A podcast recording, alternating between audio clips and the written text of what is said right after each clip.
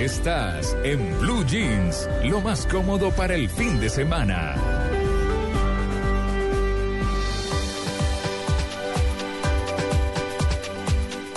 Bueno, ¿quién no se ha hecho propósitos cada año y quién no dice en esta época no cumplí con estas? Este es un poco el tema que hemos traído hoy.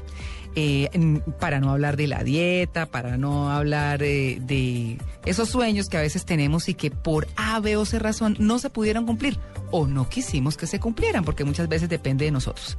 Hemos invitado a Ani de Acevedo, a quien ustedes conocen muy bien, es una muy reconocida psicóloga con importantes especializaciones, y ella por estos días escribió justamente una columna eh, donde nos habla de los propósitos para el año nuevo. Ani, muy buenos días, bienvenida a En Blue Jeans de Blue Radio. Muy buenos días, encantada de estar con ustedes. Bueno, muy bien. ¿Qué pasa con esos propósitos? ¿Por qué, porque, mm, algunas personas sí los cumplen y cumplen solo algunos y por qué la mayoría no los cumplen? Yo creo que las personas hacen eh, y se prometen a sí mismos lograr muchas cosas. Hay que tener, como he dicho siempre, un propósito, digamos, por categoría y lograr ese propósito. No proponerse cinco o seis cosas al tiempo porque no se va a lograr ninguna. Tienen que ser alcanzables y posibles, ¿no? Claro, no, pues es que eso sí es absolutamente cierto. Cuando usted habla de categoría, ¿se refiere que a lo personal y a lo profesional?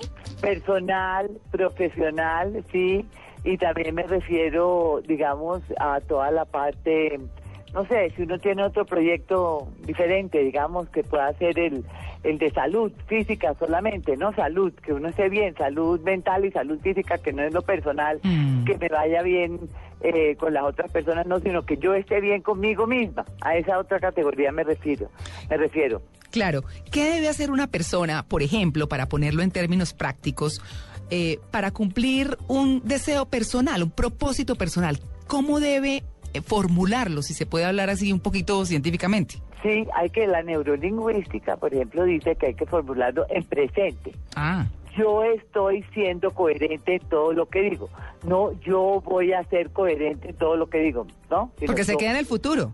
Sí, porque es para el futuro, si entonces ya yo estoy declarando que soy coherente, o Mm. que soy clara, o que soy lo que sea, ¿no? Claro. Lo que yo decía, soy, ya estoy o soy, no para el futuro. Muy importante eso. Y la otra cosa es que yo estoy siendo coherente y lo estaré siendo todos los días. Ahí sí empieza el futuro. Sí, a partir de tal fecha, ¿sí? Ah. A partir de tal fecha. Hay que ponerse fecha. Claro.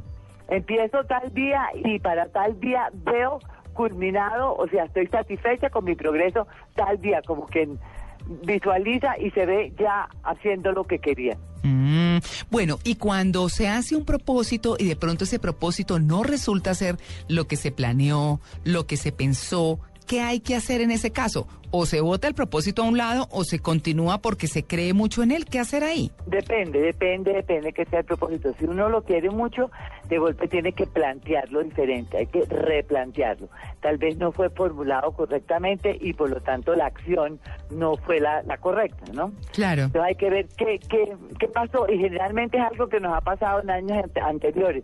Hemos eh, formulado mal, digámoslo así, nuestro propósito y lo hemos, por lo tanto, ejecutado mal, ¿sí? Hmm, Claro. Bueno, Ani, hagamos un, un caso práctico. porque Ok. Yo creo que todo el mundo este año dice, "Ah, yo quiero tener buena platica.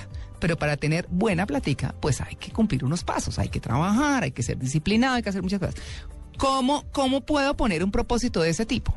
O sea, yo voy, a, yo, yo estoy recibiendo los ingresos eh, que quiero este año. Yo estoy recibiendo los ingresos y entonces seguiré recibiendo a partir de tal fecha los ingresos serán satisfactorios para mí, ¿sí?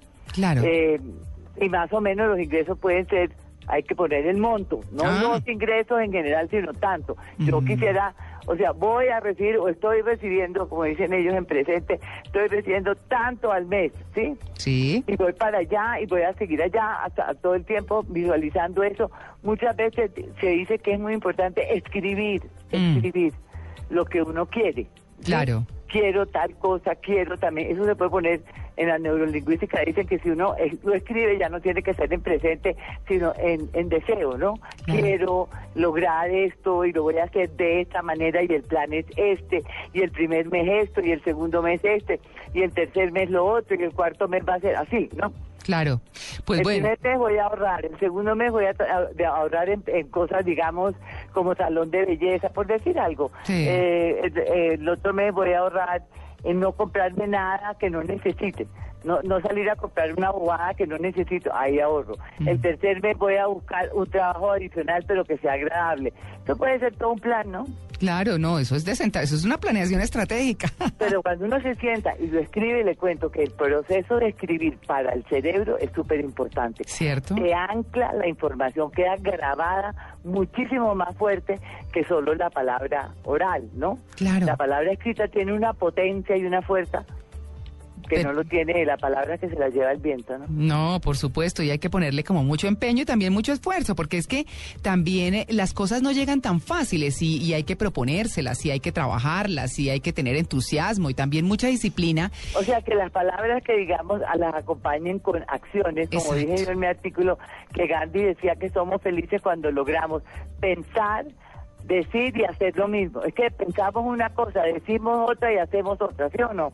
Claro, claro. Si nosotros pensamos algo, pues ah, tenemos que decirlo igual y actuar de, esa, de una manera congruente y coherente con ese pensamiento y esa palabra para lograr nuestro objetivo. Cuando está todo en armonía, se logra.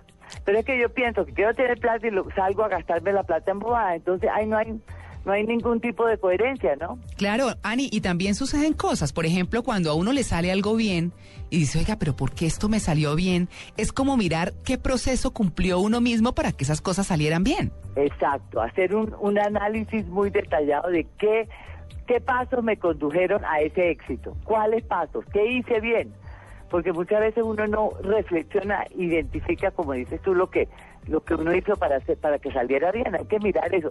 Yo todos los años de verdad un solo propósito, bien claro, lo escribo siempre y para ver por dónde voy.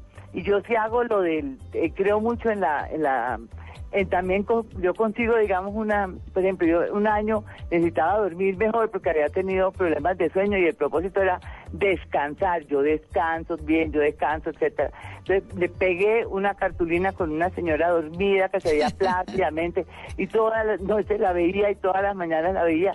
Sí, Claro. E, eso también es importante tener algo plasmado ahí que te recuerde, ¿no? Alguna ayuda visual.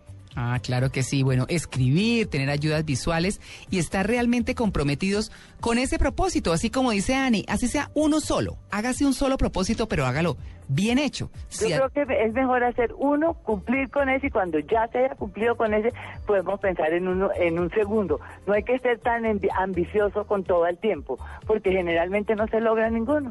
Claro, así es. Pues Ani, un feliz año. Muchas gracias por compartir este conocimiento con los oyentes de En Blue Jeans de Blue Radio y que el 2013 sea maravilloso para usted y para todos nuestros oyentes. Les deseo lo mismo y con buenos propósitos, uno a la vez. Sí, señora. Adiós. Hasta luego.